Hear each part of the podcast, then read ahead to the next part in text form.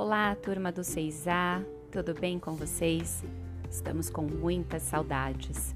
Olá, familiares, esperamos que vocês estejam todos bem. Hoje eu estou passando por aqui para ler uma história para as crianças e para vocês, famílias. O nosso livro de hoje chama-se O Grúfalo. Os autores são a Julia Donaldson, o Axel Scheffler e a editora é a Brink Book. Escolha um lugar bem aconchegante da sua casa ou um espaço ao ar livre e deliciem-se com essa leitura que é muito engraçada. Crianças, aproveitem a leitura e ao final comentem o que vocês entenderam, as cenas que vocês mais gostaram, que vocês sentiram ao ouvir essa história.